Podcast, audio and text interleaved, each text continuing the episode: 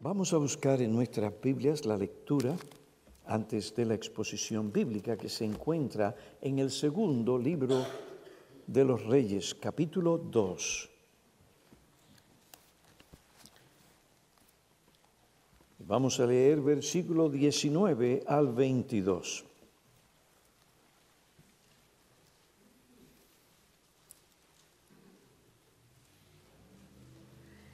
Entonces los hombres de la ciudad dijeron a Eliseo, he aquí, ahora el emplazamiento de esta ciudad es buenísimo, es bueno.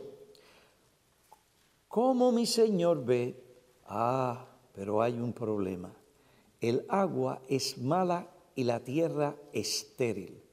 Y él dijo, traedme una vasija nueva y poned sal en ella. Y se la trajeron. Y él salió al manantial de las aguas, echó sal en él y dijo, Así dice el Señor, he purificado estas aguas. De allí no saldrá más muerte ni esterilidad. Y las aguas han quedado purificadas, han quedado purificadas hasta hoy, conforme a la palabra que habló Eliseo.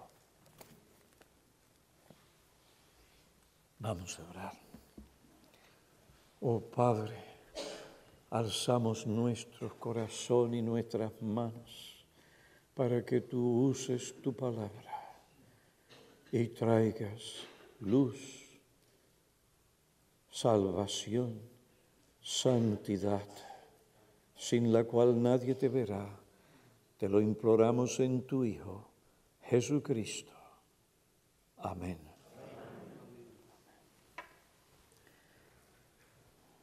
El Señor se había llevado a Elías.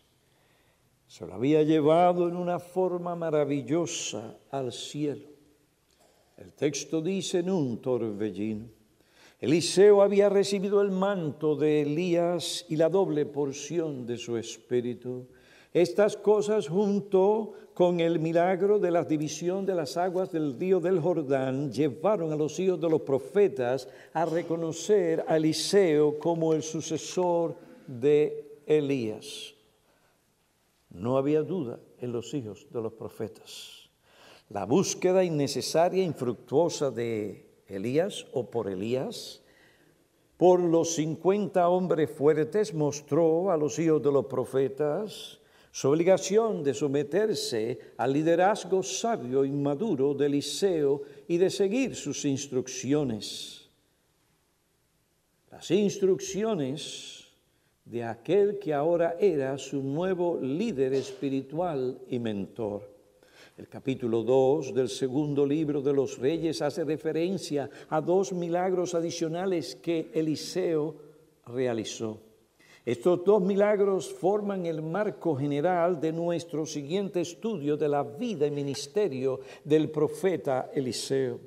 Uno de estos milagros nos presenta la bendición de Dios y observen el otro su maldición.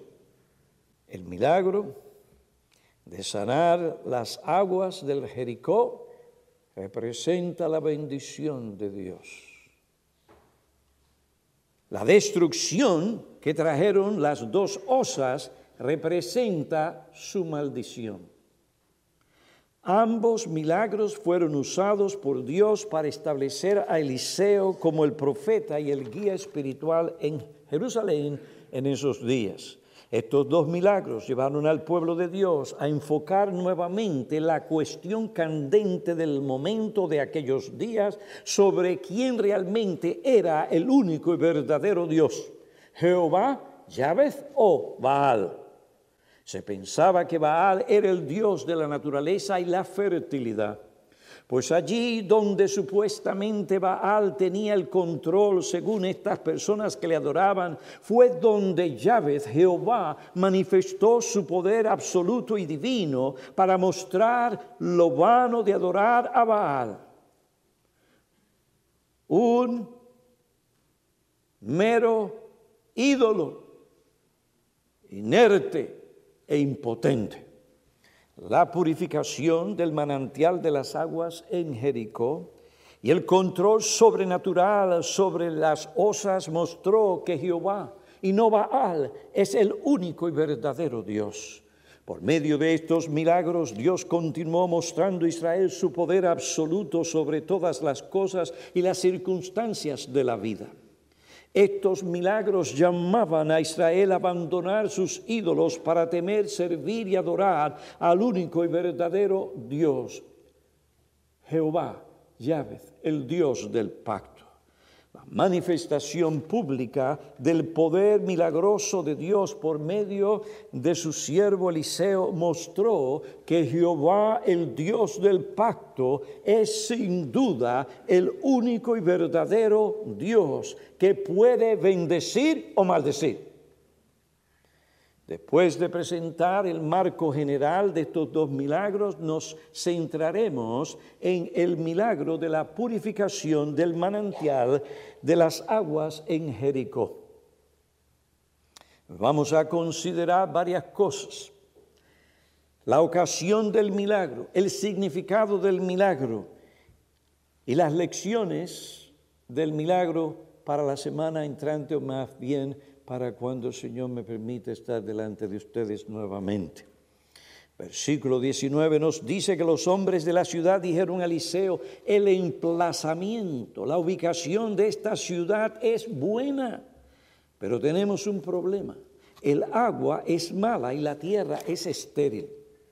A pesar de la buena ubicación de la ciudad, el agua que abastecía a sus habitantes y, regaba la tierra era mala y era la causa de la esterilidad.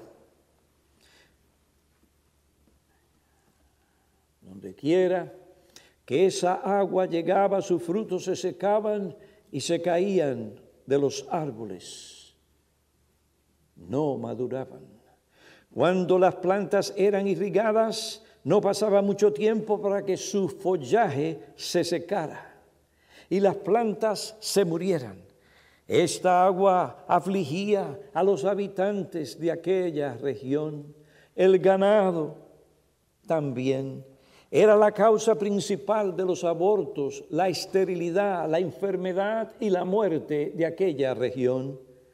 Anteriormente la situación de Jericó era diferente. Esta ciudad era hermosa y próspera. Su suelo era uno de los más fértiles y productivos de la tierra santa. Sin embargo, los efectos devastadores de la maldición emitida por Josué no le permitieron retener su antigua belleza, fertilidad y prosperidad.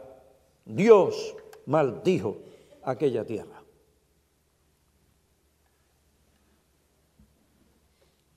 Josué capítulo 6, versículo 26. Entonces Josué les hizo un juramento en aquel tiempo, diciendo, maldito sea delante del Señor el hombre que se levante y reedifique esta ciudad de Jericó, con la pérdida de su primogénito echará su simiente y con la partida de su hijo menor colocará sus puertas, un precio muy alto que pagar. Pero Dios había hablado, la maldición de Dios estaba allí. Pero siempre hay gente que no cree, que no toma a Dios en serio. ¿Y qué pasó? Bueno, busquemos entonces el primer libro de los Reyes, capítulo 16, 34. Primer libro de los Reyes, 16, versículo 34.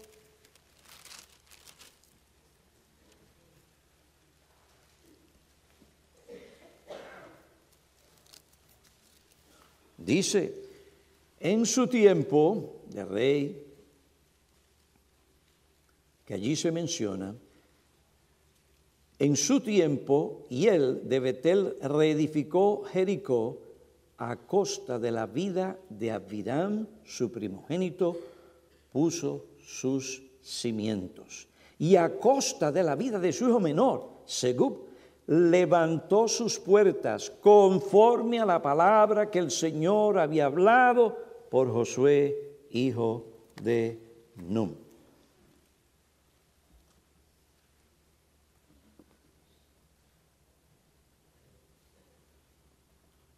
Los efectos devastadores que produjo la maldición de Dios no permitieron que la ciudad de Jericó prosperara como antes.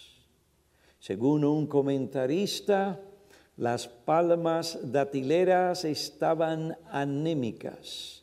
Sus jardines no producían sus fragancias, no había perfume para las mujeres. El ganado desfallecía sobre el pasto que antes sobreabundaba. Los rebaños abandonaban sus crías en el redil. La gente misma se enfermaba y morían en una edad temprana.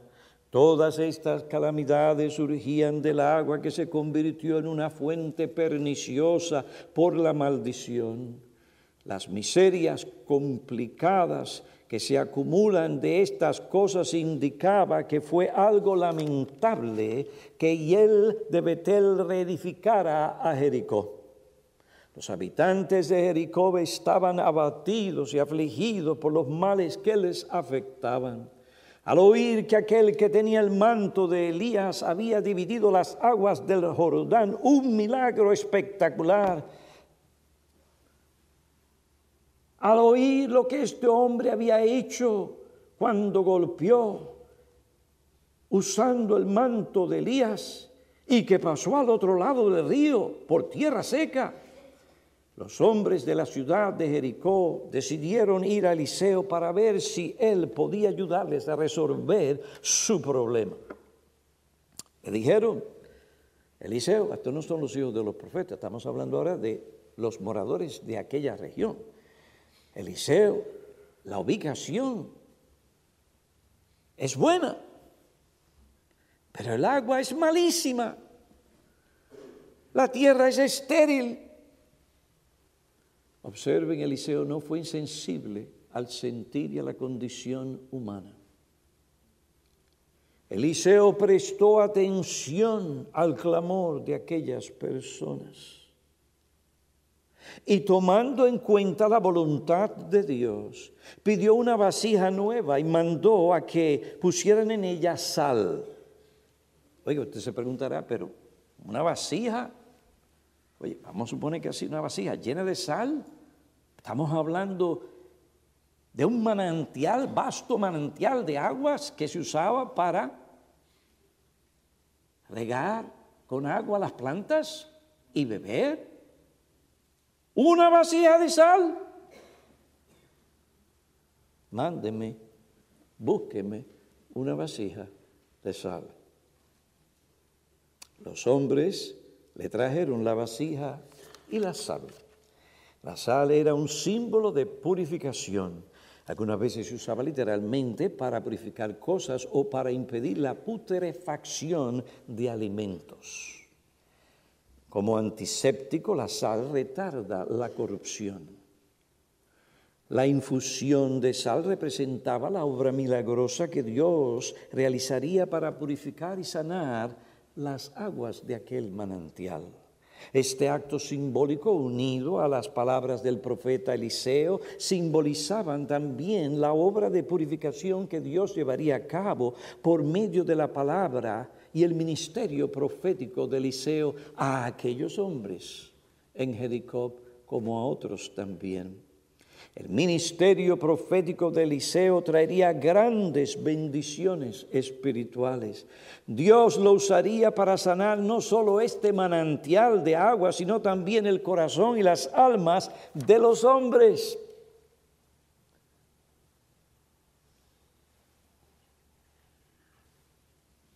Versículo 21, así dice el Señor, se llevó a cabo un milagro, he purificado estas aguas, así como la sanidad de las aguas por medio de la palabra acabó con la muerte que producían las aguas de aquel manantial, así también la obra milagrosa de Dios de sanar y salvar a los hombres por su palabra, acabará también con la muerte espiritual y eterna que produce el pecado.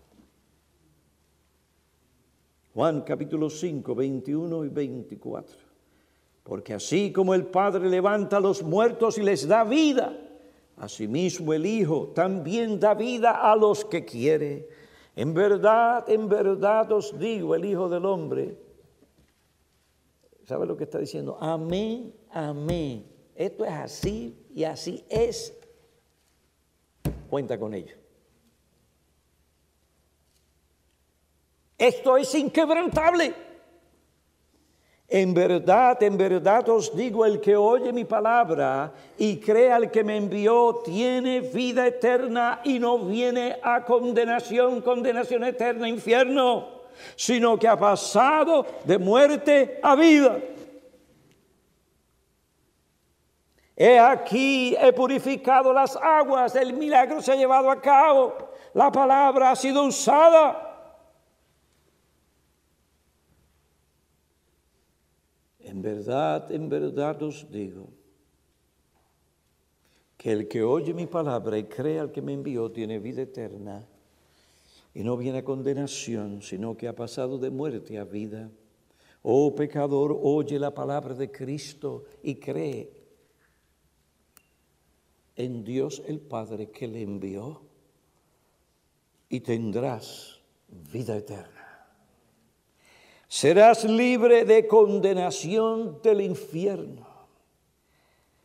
Gozarás comunión con Dios y todas las bendiciones que esto tiene y contiene por toda la eternidad. Allí no habrá más llanto, dolor ni muerte, porque todas las cosas como esas habrán pasado.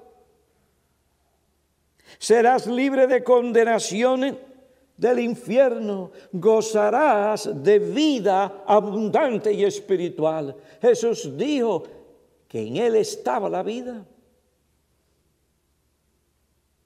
y que Él había venido para dar vida y vida en abundancia.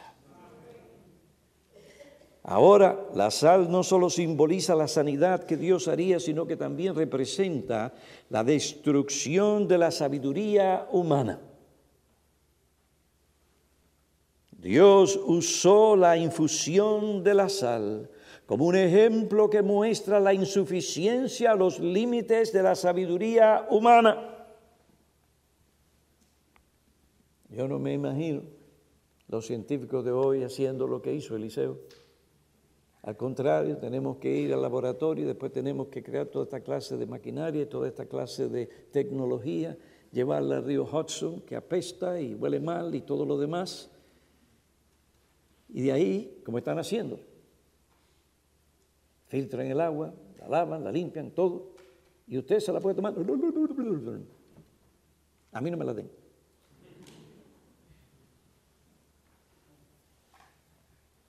Dios está diciendo, yo no necesito nada de eso. Yo soy Dios. Usted ve, hermano, ¿qué podía hacer aquella gente? Nada en ese momento No había sabiduría humana para resolver ese problema. ¿Y qué problema? Aunque la sal puede usarse para quitar el mal sabor del agua podrida y quitar su carácter dañino, una poca de sal en una vasija no podría haber curado todas las aguas para siempre. El comentario exegético explicativo del Antiguo Testamento tiene razón cuando dice, las sustancias nocivas que había en el agua no pueden haber sido destruidas por la mera y limitada infusión de sal, pues aún suponiendo que la sal poseyera una propiedad purificadora tan notable, toda el agua de la fuente no pudo haber sido purificada ni siquiera por un solo día. Con una vasija llena de esta sustancia, mucho menos por todo el tiempo. Solo un milagro de Dios podía hacer esto. Solo el poder de Dios y su omnipotencia en acción y su soberanía sobre los elementos que Él creó podía convertir aquellas aguas desagradables, corrompidas, en aguas dulces que la gente pudiera beber y usar para sanar la tierra y convertirla en un terreno fértil. Como antes dije, en este milagro Dios muestra la insuficiencia y la limitación de la sabiduría humana. Primero deja al hombre asombrado y sin palabras. ¿Qué poder es este que hizo tal obra de sanidad? Eliseo salió al manantial de las aguas y echó sal en él y dijo, así dice el Señor, he purificado, sanado estas aguas, de allí no saldrá más muerte ni esterilidad. En menos de un segundo. Lo mismo que pasó en Caná, en las bodas de Caná. de Galilea. En un instante, el agua se convirtió en vino. En un instante, estas aguas estaban listas para dar a beber a aquella población. Esta promesa no significa que ninguna otra persona o animal se enfermaría o moriría o que ninguna mujer o animal volvería a abortar, sino que nadie contraería alguna enfermedad o, en el caso de la mujer, abortaría o en el caso de todos, moriría por beber de aquellas aguas. Se acabó. Estaban sanas. Si había aborto o enfermedad, era por otra cosa, pero no por aquellas aguas. Cuando Dios sana, Dios sana. Cuando Dios cura, Dios cura. No hay manipulación. Y tal promesa se cumplió. El resultado del milagro fue permanente. Nunca más salió agua de aquel manantial que fuera la causa de muerte o de esterilidad. Este manantial ha sido identificado por Kilt como la fuente actual de Aines Sultán. Esta es la única fuente cerca de Jericó cuyas aguas se desplazan por la llanura de Jericó a 35 minutos del pueblo y del castillo actual. Dios sanó. Sanó las aguas. Se dice que esta fuente contiene agua temperada y dulce. Si esta es la fuente, a menos que tomen un poco de agua y le echen veneno, ¿verdad? Pero el agua en sí está sana. Si esta es la fuente, entonces tenemos un monumento perpetuo de aquel milagro y del poder de Dios conservando estas aguas para el consumo y el bienestar de la gente. ¡Wow! Este milagro es el primer acto del ministerio público de Eliseo. Sus efectos positivos manifiestan el carácter de su misión. Aquella ciudad sobre la que Josué profirió, una maldición divina, ahora la misión de Eliseo comenzaría a removerla la sanidad de las aguas comenzaba a librar aquella región del recuerdo penoso y mortificador de la maldición. Todos los que se habían todo lo que se había hecho anteriormente no pudo remover los efectos dañinos y perniciosos de la maldición divina. Solo Dios podía removerlos Y él comenzó a removerlos por medio de ese milagro, milagro que dio prominencia a la misión de Elías, cuyo objetivo principal cuando era el profeta en Israel era manifestar la gloria del Todopoderoso, que usa instrumentos comunes y débiles para realizar sus propósitos salvadores y misericordiosos. ¡Qué milagro! La ocasión del milagro fue la aflicción de los habitantes de Jericó por el agua mala y estéril de la tierra. En segundo lugar, consideremos el significado del milagro. Los milagros divinos no son caprichos de Dios. Y usted no puede venir aquí, voy a ayunar, voy a ayunar, voy a ayunar, voy a orar, voy a orar, voy a ayunar. Si no es la voluntad de Dios, no la voluntad de Dios, se acabó. Usted puede saltar, usted puede hacer lo que usted le gana, hacer lo que aquellos profetas falsos de Baal hicieron, empezaron a cortarse esto y a decir, ¡ah! Nada.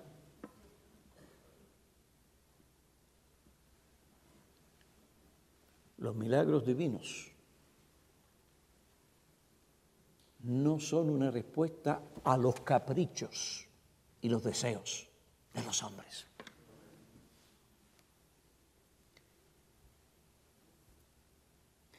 Los milagros tienen una relación estrecha con la obra, su obra de redención. Por tanto, tienen un significado soteriológico, es decir, tiene que ver con lo que Dios en Cristo hace para salvar a los hombres del pecado.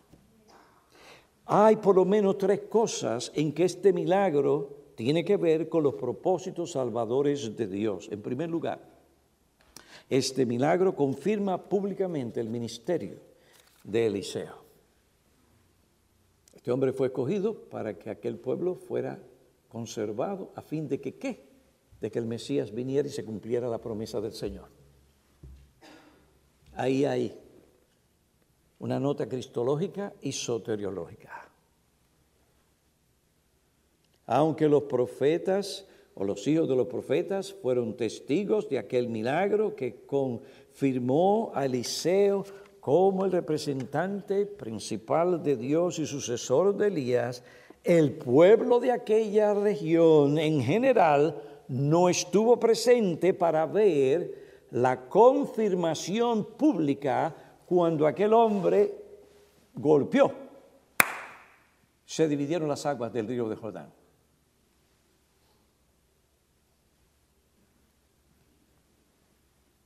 Ahora, para que el hombre común pudiera recibir a Eliseo como representante del Señor y sucesor de Elías, fue necesario que Dios confirmara su llamado delante de aquel pueblo que no había visto. No solo delante de los hijos de los profetas, sino delante de aquella población. Dios dio a conocer públicamente que Eliseo era su portavoz, representante y sucesor de Elías. En segundo lugar, este milagro manifestó públicamente el poder soberano, eficaz de Dios. Nada puede detener su mano.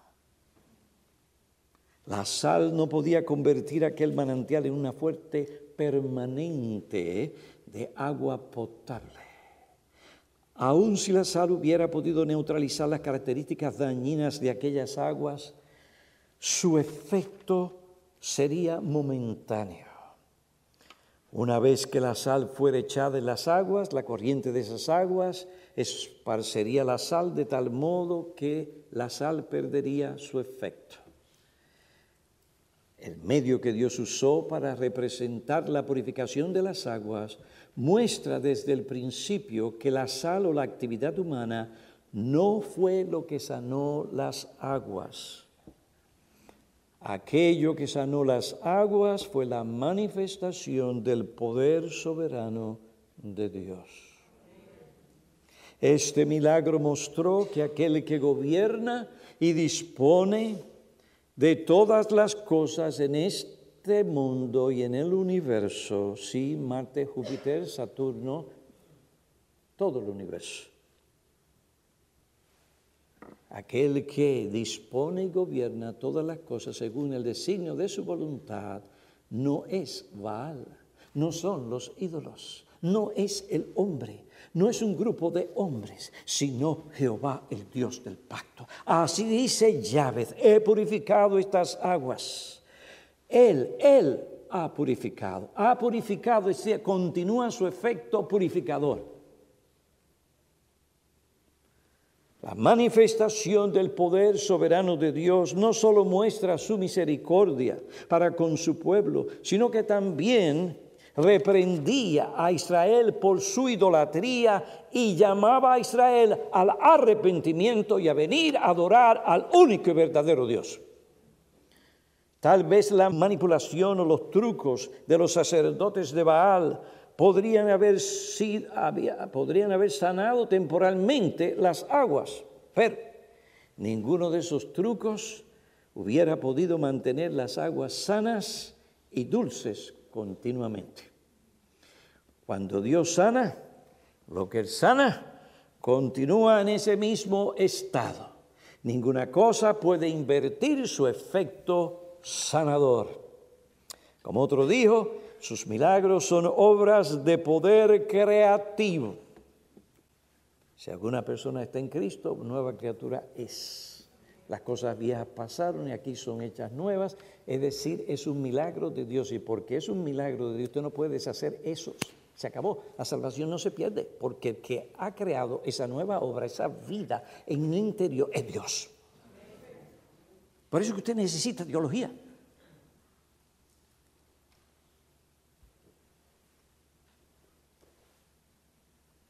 Si la fe de aquel que ha sido sanado mengua, esta fe débil o la falta de fe no alterará ni cambiará la obra de sanidad que Dios efectuó. Esto es una verdad importantísima. Oh, pero que yo conozco una persona que Dios la sanó de cáncer y después que pasó un tiempo, el cáncer regresó ¿Cuál es la razón que algunos dan para, para explicar por qué regresó la enfermedad del cáncer? Ah, regresó el cáncer porque la persona dejó de creer y de dar dinero a la iglesia, a la campaña, a los televangelistas.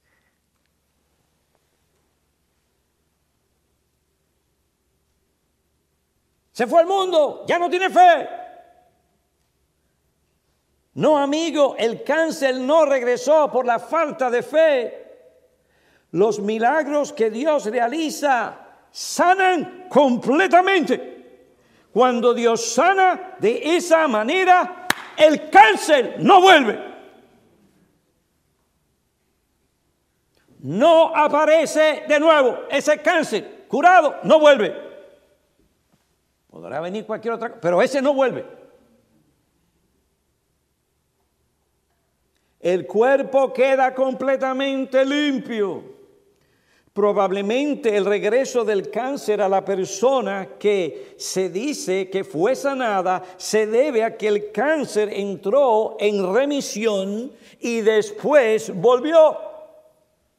Esas células, oiga, son inteligentes. Usted las puede engañar por un tiempo, pero no todo el tiempo.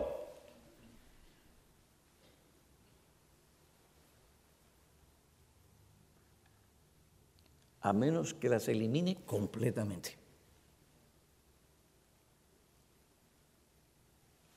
A veces la gente se equivoca porque confunde la remisión con la sanidad divina.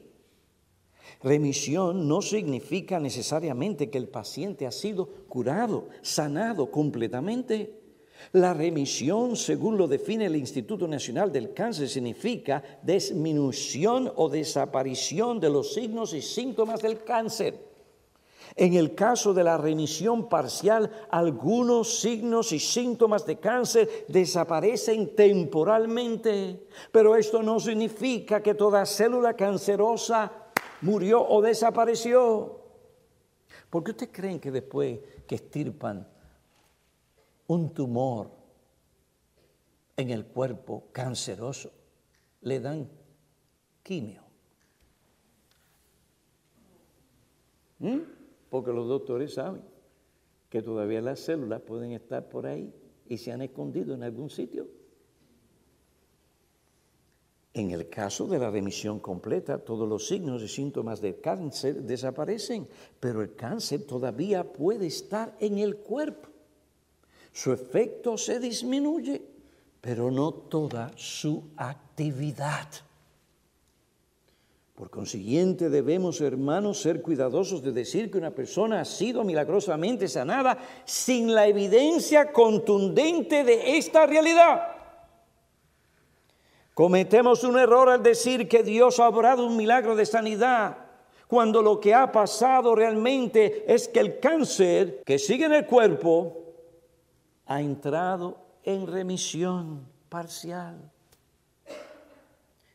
¿Tal cosa manifiesta la misericordia de Dios? Claro que sí, que por un tiempo permite que esa remisión temporal esté allí. Pero esto no indica que Dios ha eliminado del cuerpo todo el cáncer, no necesariamente. La primera situación es un acto temporal de la misericordia de Dios. Dios por medio de las medicinas pone el cáncer en remisión. Y si eso es así, tranquilícese comience a comer lo que no comía antes, comida orgánica. Le va a costar más, pero hágalo. Haga ejercicio. Acuéstese temprano. Descanse. Tome una siesta.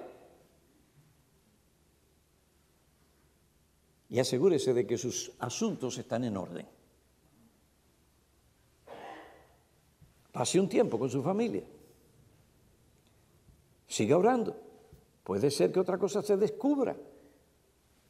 Dios da a los hombres dones, habilidades. Y esto pueda ser eliminado para siempre. Que así sea. Pero cuidado, no interprete revisión que solamente una disminución de la intensidad del cáncer por una sanidad completa de parte de un milagro de Dios. Pastor, ¿usted no cree en milagros? Pues si yo no creyera, en milagros, no estaría detrás de este púlpito. Como le dije a alguien a quien quiero y estimo mucho, si yo no creyera en la asistencia de Dios, entonces puedo ver cómo estaría defendiendo mi nombre y estaría tratando de justificarme. Yo no tengo que hacer, yo no tengo que hacer nada de eso, porque si en verdad yo estoy en lo que tengo que estar, es la verdad, me tengo que despreocupar, porque Dios es Dios y Dios me hará resplandecer mi justicia. Eso escríbelo, tú no te preocupes. Claro que yo creo en milagros. Por esto proclamo el Evangelio, porque el Evangelio es el dinamita, es decir, es el poder de Dios para transformar para salvar eficazmente y hacer de un individuo perdido en su pecado, en miseria, rumbo al infierno, una nueva criatura en Cristo. Todas las cosas pasaron, he aquí todas son hechas nuevas. Sí, debemos orar, que Dios haga un milagro. Dios hoy hace milagros. Pero escuche, es si es su voluntad. ¿Y por qué, pastor? Porque de algo nos vamos a morir. De algo nos vamos a. A morir. Está establecido que los hombres mueran. Y a menos que venga realmente el rapto, realmente el rapto no lo que predican por ahí. Donde Dios nos dice en 1 Corintios capítulo 15 que esto que está aquí mortal se vestirá de inmortalidad. Y seremos transformados para estar con el Señor y los santos, con un cuerpo resucitado para siempre. Y no nos vamos a quedar en las nubes, porque Dios nos hizo para esta tierra. Tú quieres quedarte allá en las nubes, ya tú. Pero si el Señor me va a poner a mí en las nubes, entonces ¿para qué me va a dar un cuerpo? Resucitar mi cuerpo, un cuerpo glorioso, que no puede pecar, que no es vulnerable al cáncer, ni a ninguna otra maldición. Sí, Dios hace todavía milagros. En ese sentido, no, no los quiero confundir, pero voy a decir, soy continuista. En otro sentido, soy cesacionista. Pero tú no le dices a Dios qué Él va a hacer y qué no va a hacer en su mundo, y cuándo lo va a hacer y cuándo no. Clamamos a Dios, ponemos las cosas en las manos de Dios, y Dios ha obrado milagros. El cáncer no ha vuelto. O cualquier otra cosa de la cual Dios haya sanado a alguien. Todas estas cosas nos llaman a no ser ingenuos ni presuntuosos, estar siguiendo por aquí y por allá a este evangelista, aquel sanador, de este, de aquello y de lo otro, que todo lo que quieren son, es tu dinero, para ellos darse el lujo que tú no te das, que ni puedes darte. Qué pena y qué tristeza. La gente sostiene a esos malvados, porque son malvados, charlatanes que usan la religión para hacer ganancias deshonestas. Dios sana. No tenemos que ir a ellos. ¿Para qué? Para que tengan una piscina más grande que la que yo tengo en casa. Y puedan tener dos o tres aviones. Puedan llenar sus garajes de Mercedes-Benz y de los demás vehículos. Por favor, hermanos. No seamos ingenuos. Ahora, Dios sí tiene el control de todo y dispone de todas las cosas en este mundo. Él todavía sana. Ven a orar con nosotros para que Dios sane a nuestros hijos. Qué mejor milagro que Dios sane a nuestros hijos, a nuestros nietos. ¿Quién puede ponerle un precio a tal cosa?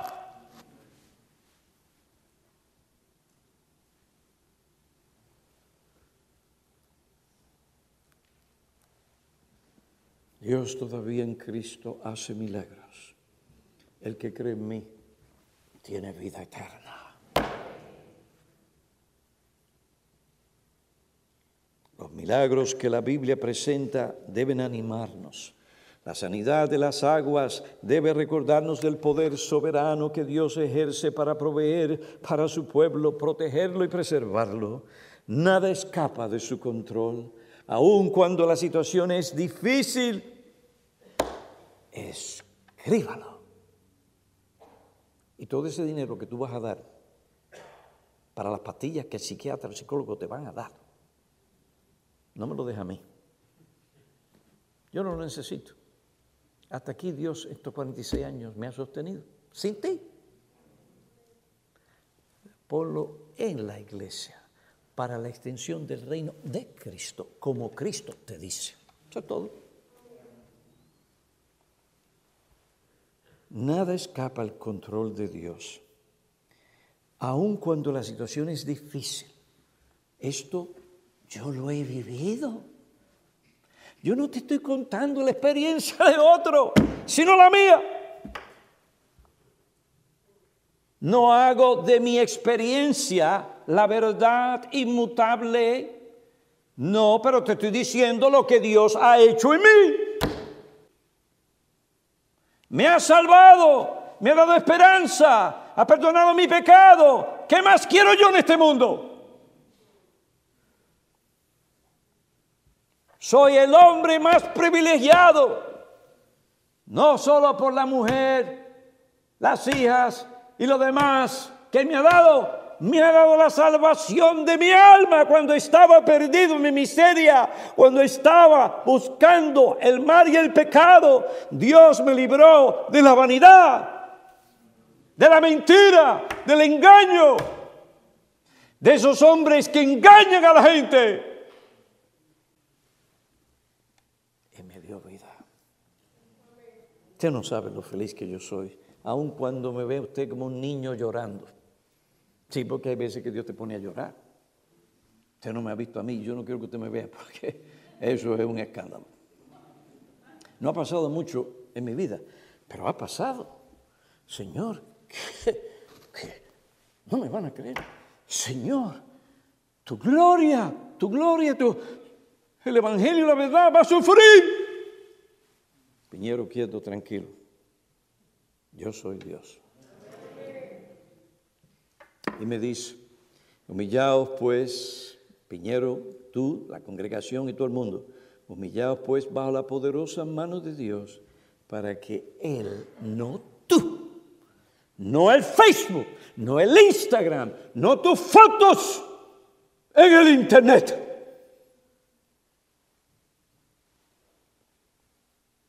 Humillaos pues bajo la poderosa mano de Dios donde nadie puede verte para que Él os exalte a su debido tiempo. Echando toda vuestra ansiedad sobre quién? Sobre Él, porque Él tiene hombros omnipotentes y una soberanía que no conoce a rival alguno para sostenernos, para cuidarnos. Señores, como dicen mis hermanos en la República, señores, para cuidarnos.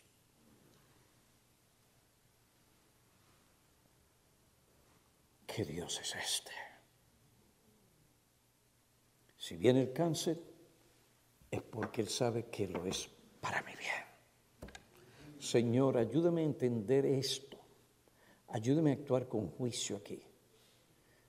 Muéstrame a través de esta experiencia lo más importante de la vida, porque esta vida es pasajera. Yo vine desnudo y sabes qué, desnudo me voy. Entonces, Señor, ten misericordia. Ten misericordia. Ten salva mi alma. Cuando esté en el umbral de la muerte, entonces di, entonces sé conmigo, bendito Salvador, soy yo entonces, dime, y no tendré temor a la experiencia de la muerte.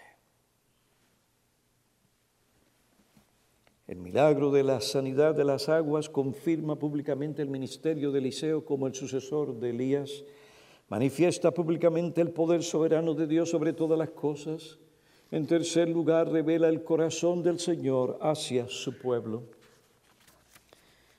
Y ya voy aterrizando este avión. Revela el corazón del Señor hacia su pueblo. A menudo las calamidades naturales eran manifestaciones del juicio de Dios contra Israel por algún pecado cometido, como el de la idolatría, un acto de desobediencia atroz, como en el caso de Acán. Dios le dice a Josué, hay anatema en medio de ti. Y tal anatema surgió por la codicia y el pecado de Acán. Eran tan grave la ofensa que el pueblo no pudo hacer frente a sus enemigos. En otras ocasiones vino sequía porque el pueblo había abandonado a Dios para ir tras otros dioses como Baal. En alguno de estos casos Dios no quitó su juicio hasta que el pueblo tratara correcta y bíblicamente con su pecado, confesándolo, arrepintiéndose, reformando su vida. Es decir, hasta que el pueblo arrepentido se volvía a Dios para buscar el perdón y la misericordia divina de Él.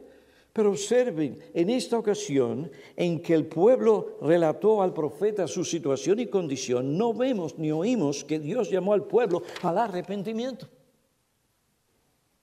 Entonces, ¿qué es lo que Dios principalmente le dice al pueblo con ese milagro? Lo que Dios le dice es que a pesar del pecado del pueblo y su desvío, Él no los ha abandonado completamente. Sí, Él trata aquí con este, con aquel, con el otro, porque Dios es Dios. Y al que ama, Dios lo disciplina. Pero Dios le está diciendo, no te he olvidado Israel, no he olvidado las promesas que he hecho en Cristo. El Mesías vendrá y vendrá a través del seno de una mujer llamada María. Y ella dará luz al Salvador del mundo.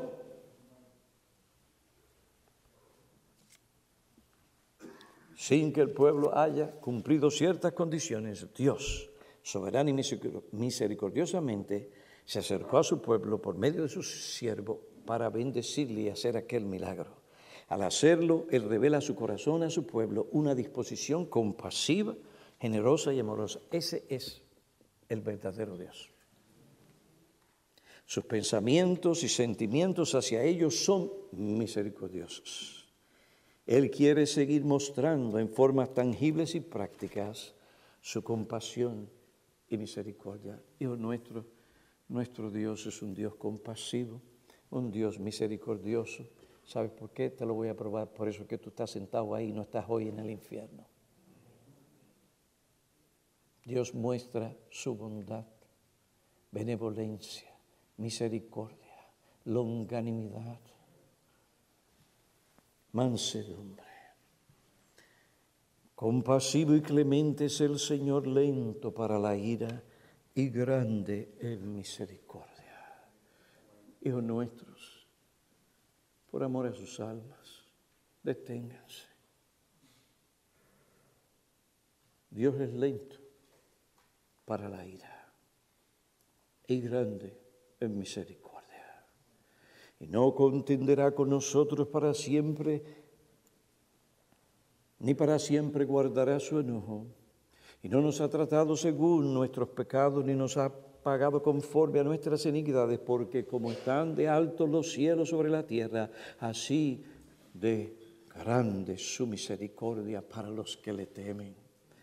Como está de lejos del oriente, del occidente, así alejó de nosotros nuestras transgresiones. Y miren qué, qué, qué lenguaje como un padre se compadece de sus hijos, así el Dios del universo se compadece de los que le temen. Porque Él sabe de que tú y yo estamos hechos. Se acuerda de que somos polvo. Polvo eres y al polvo volverás. ¿Cómo se manifiesta esta compasión? ¿Cómo Él se compadece de nosotros?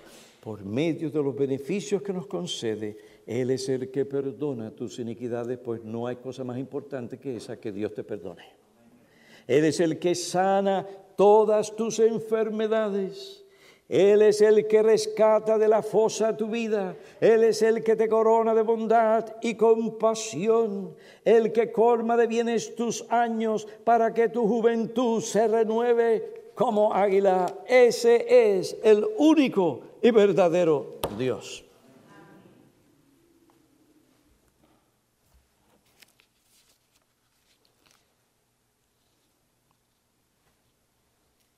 ¿Qué relación tiene este milagro de sanidad de las aguas con los propósitos salvadores de Dios?